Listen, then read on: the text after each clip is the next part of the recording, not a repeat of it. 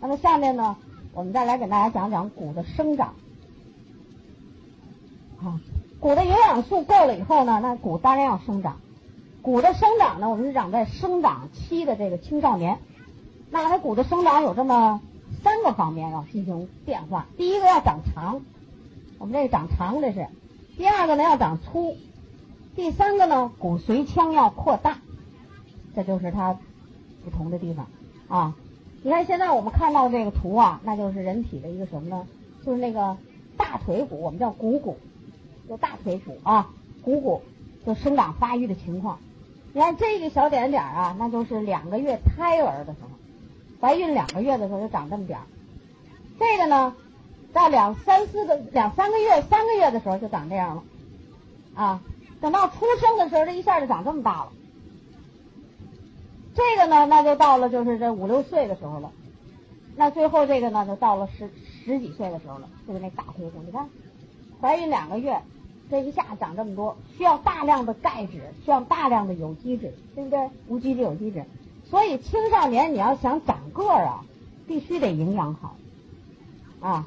那么这个长长是靠哪儿呢？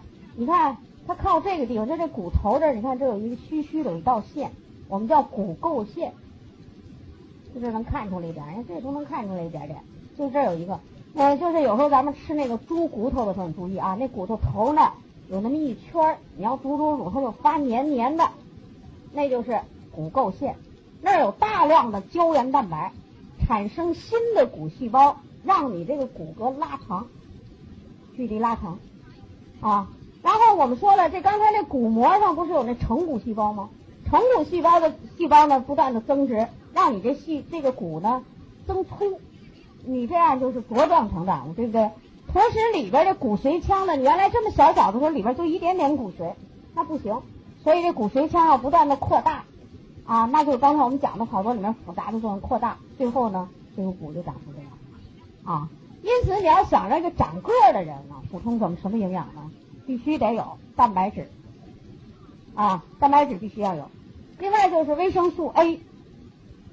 钙质就是我们这钙镁片，你成人的也好，还是儿童的也好，这钙镁片你必须要用啊。那么再就是维 C、B 族，维 C、B 族你都要用一些啊，少量的可以用一点，维 E 呀什么这都少量的。那我刚才讲的那些这都是主要的。那为什么长个儿的时候必须要补充这个蛋白质呢？那就刚才我们说的。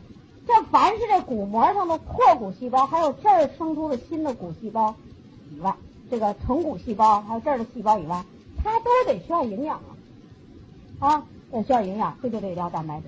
第二个用蛋白质的原因呢，就是我们身体有一个激素，专门负责骨骼的这种生长，这个激素就叫生长素，就它的名字叫生长素。这生长素长在哪儿呢？脑子里边那个我们说过那垂体上，啊，在脑子里边的有一个东西。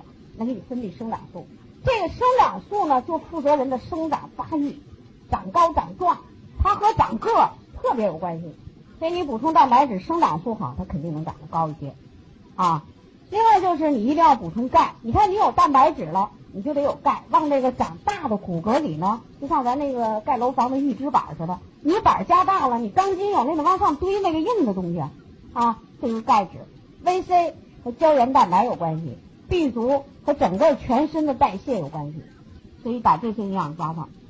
有一个人呢很有意思，咱们延吉的一朋友，他给他十三岁的孩子老也不长个，他就开始补营养了。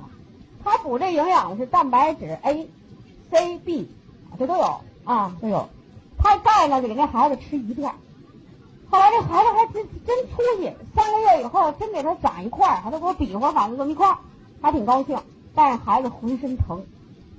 他告诉我浑身疼，我一听我马上就问，我说你钙肯定补的量不够，这叫生长痛啊啊！我说你肯定钙的量不够，给我一问他就补一片，我说你为什么给他补一片呢？你听了这么多营养课了，我告诉你，青少年八百到一千毫克，你弄给补一片，那二百多毫克，你为什么不？他说我们家孩子呀好吃肉，净喝骨头汤，我寻思钙给他少补点。我说你们家孩子能喝多少骨头汤？他说呢，那一天就喝熬的骨头汤一碗两碗吧，一片钙镁片，咱就说成人的这个啊，二百一十六点七毫克的这个钙镁片，相当于骨头汤一百碗。为什么呀？因为一碗骨头汤含钙两毫克，你乘一百是不是才二百多毫克？我说你能喝好几百几百碗骨头汤啊？他就不吱声了。啊，我说你这不害人的吗你？啊，光长完了你不给往里充硬的东西，它怎么能支起来呢？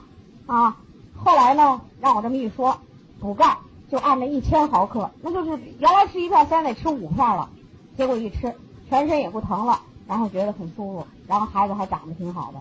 他就说：“哎呀，你看我就是光按自己说的是不行。我说你这也叫老爷爷代表了，听多少课？我说我看你特别面熟了，你怎么能干这种傻事儿呢？哎，他就这骨头汤。后来我告诉他这骨头汤了，我说这一大碗骨头汤啊，就那老碗，老碗是什么？就那蓝边碗。咱中国人吃那蓝边碗，你们家里可能现在都没有了。蓝边碗一大碗骨头汤，而且人说的是质量高的骨头汤，含钙两毫克，你是不可以出来的。”啊，那有的朋友说，那为什么这骨头汤的这个都钙不都在骨头里？为什么熬汤熬不出来？你琢磨琢磨，刚才我说这激素的作用，就是那甲状旁腺素。甲状旁腺素呢，它能把骨头里的钙搬出来。现在你那又是猪又牛又羊都死了，它也没有激素活动了，它怎么能够把骨头里的钙给你搬运出来呢？而且再溶解在汤里呢，对不对？所以这不可能的，啊。你就吃牛肉，十公斤牛肉相当于三片钙镁片的含量。为什么？一百克的牛肉含钙七毫克，一百克呀，二两啊，你还不得吃十公斤呢？知道吗？一千，你你吃个，你去算算这数啊。食物中的含钙量是很低的，而我们中国人呢，你看你饮用牛奶，你又不敢，你你没有喝牛奶的习惯，中国人。即便就算你喝牛奶特别棒，一天能喝好几袋牛奶，你还怕把自己喝胖了吗？对不对？你把自己吹胖了，因为牛奶里头呢，它肯定有脂有糖。牛奶里是在饮品中含糖类最多的一种食物，就含淀粉，所以它就能发酵成酸奶，对不对？哎，它就能像发酵馒头似的能发成酸的，对不对？那你要喝那个呢？那你就瘦人可以。那瘦人我就主张你多喝牛奶，少吃点钙镁片。你要是胖人，要控制能量，就要多补这钙镁片，因为钙镁片你不含能量，对不对？所以生长发育，你要想长个的孩子，那什么样的人才能长呢？那就是这儿的这个我们说这骨垢线这儿没有闭合的人，那就一般就是说像什么二十几岁以下的孩子，啊，青少年发育的孩子，那等到我们说你这闭合了，那你就不长。那你再补充营养呢，就是调节里边的骨质的问题了，啊，所以说我们这个问题也是经常很多人问，你说这个怎么怎么能让我们家孩子再长高点啊？就这类的问题，我就给你讲讲这个骨怎么生长，它需要什么需要什么样的营养啊？其实你比如说刚才我们讲这个蛋白质也行，我就给你讲一生长素，其实不光是这个激素，人体里的甲状腺素、什么肾上腺素。它都和这生长发育有关系，只不过我们课没讲到那儿呢。如果我们说的太多了，大家就脑子里就乱了啊。我们就不如记一个生长素，这个最重要的一个激素，你必须有蛋白质补充。那你这个青少年用的蛋白质，那肯定要比成年人多。你成年人假设啊，你一天吃一勺，你那个十几岁长个的孩子，你也想让他长得好，那得两勺。为什么？他生长发育，他需要的那个新的东西多。啊，分那个新细胞比较多。好了啊，骨的生长呢，我们就讲到这儿。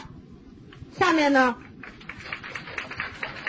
啊，下面呢，我们就要给大家讲一个咱们人体里很重要的一个中轴线的骨骼——脊柱、脊椎骨。这儿的问题特别容易多，啊，特别容易多。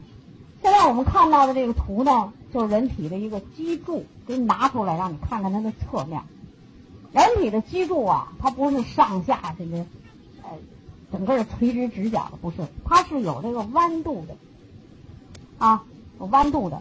我们把这些弯度呢，我们就叫做这个曲线，生理曲线，就有四个弯曲。一般在这个脖子这儿上面，这就是脖子这儿的颈椎，就叫颈曲往前。啊，你看那个脖子这儿的往前，然后到这胸胸部的这一段呢，它就往后了。到腰这儿，你看又往前了。啊，这是到了骶骨尾骨，所以它有这么一个曲线。这个曲线呢非常的重要，我们叫生理曲线。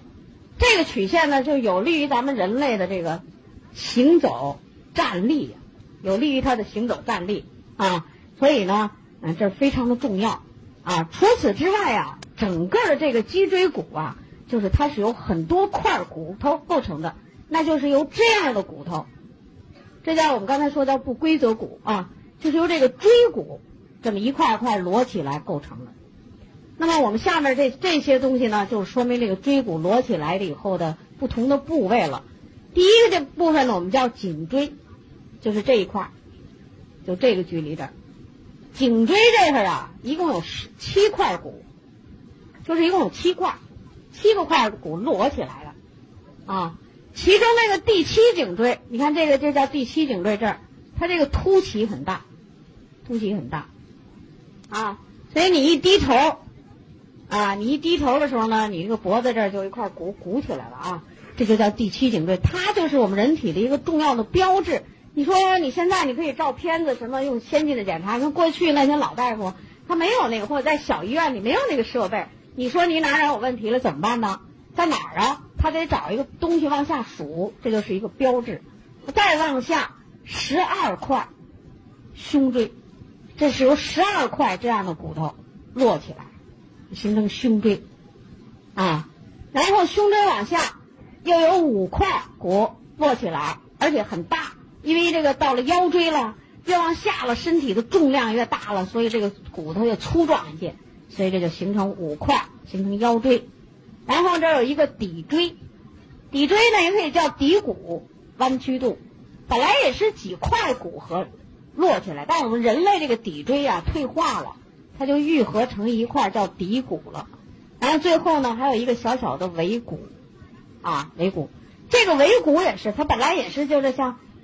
应该是骶椎好几块，但人的这个尾椎呢也退化了，所以就成了这么一个小尾巴骨。这就是整个人的脊柱，所以它有这弯曲啊。除了有这个弯曲以外，这这三十几块骨摞在一起，它不是干巴巴的这么摞在一起的。两块和两块之间的时候呢，就在这个地方，在这个椎体的这个地方。你看这时候的这个东西呢，我们就叫做椎体，这儿的就叫做椎弓。就形成了弓，哎，椎体椎弓了，对吧？你这个地方就是人的前面了，这个带弓的这个尖儿的这个，你看这不这儿吗？是后面了，对不对？在这个地方啊，就是说都要有一个垫儿，把一块一块的骨给它隔开。这个垫儿是什么呢？我们就叫做椎间盘，啊，知道吧？就那椎骨与椎骨之间的一个结构，我们就叫做椎间盘。这叫椎间盘，对不对？他说你有这些说椎间盘脱出了，是从哪出来的呀？这儿，这叫椎间盘。这个椎间盘呢，它很有特点。它的构成是什么呢？我们下面就要讲，就跟你说这椎骨之间的椎间盘了。椎间盘呢之间呢，它是有一个叫做纤维环，就是你看这块这不是是圆的一块骨头吗？对吧？然后在大约就是这个这个吧，它有这么一个环。现在这个画它不是环，它是个骨头。实际上在这儿呢，还要长出一块环来。这块环呢是纤维环，有弹性的，这么一个环形的东西，啊，弹性的。然后呢，在这个弹性的中间里面，再放上一块东西，我们叫髓核。这就是构成椎间盘的两部分，就是有纤维环，圆的，然后在圆的里头呢，咱们再塞上一个塞子，那个塞子似的东西，像个软木头似的，这就叫髓核。这叫髓核，这样你这些骨头呢，每一个骨头中间呢都加上了这么一个椎间盘，一个有弹性的东西。那么整个的这个三十几块的脊椎骨摞在一起的时候呢，它真的有点像弹簧。你看是不是弹簧？它本身呢形成一个曲度啊，弯曲度，然后每一个上面都压着一个像小弹簧垫似的，所以整个的脊椎骨就是有弹性的。所以你这个人运动的时候呢，那你就就是弹跳。可以缓冲压力，你这脚底下压力不直接直接冲到脑子上去，对不对？保护脑组织，是不是？它缓冲一下，连这个曲度带这些小垫儿，就这种作用。那么还有一个作用，那就是什么呢？你可以转腰，侧弯、侧转，你可以转腰，脖子你都可以动。然后这个动呢，都是哪儿呢？是不是都是这个这个这个这个地方啊？以它为一个像盘转盘一样这么动，然后你人体就可以做这种啊运动，你可以侧腰侧转就可以做这个，对不对？所以这个脊椎骨在我们人体里啊，它是一个中轴骨，而且这个中轴骨除了就是我刚才说的这些作用以外，它跟人的身高的关系也非常密切，因为它在中轴。你脊椎骨要是短，每块骨缩的都短，那人不可能高，是不是？每块脊椎骨的营养都很好，它都长得一块一块，每一块的体积都大，摞在一起，总体的呢长度就增加了，所以它跟人的身高也也有很有关系，是不是？所以这个人的这个脊柱啊，就是我跟你讲，就这么几个特点，一个是这儿有一个骨头，另外就是这儿有一个软的垫儿，这个垫儿就是那椎间盘，啊。那我为什么要讲它呢？那当然就是因为它和病有关系。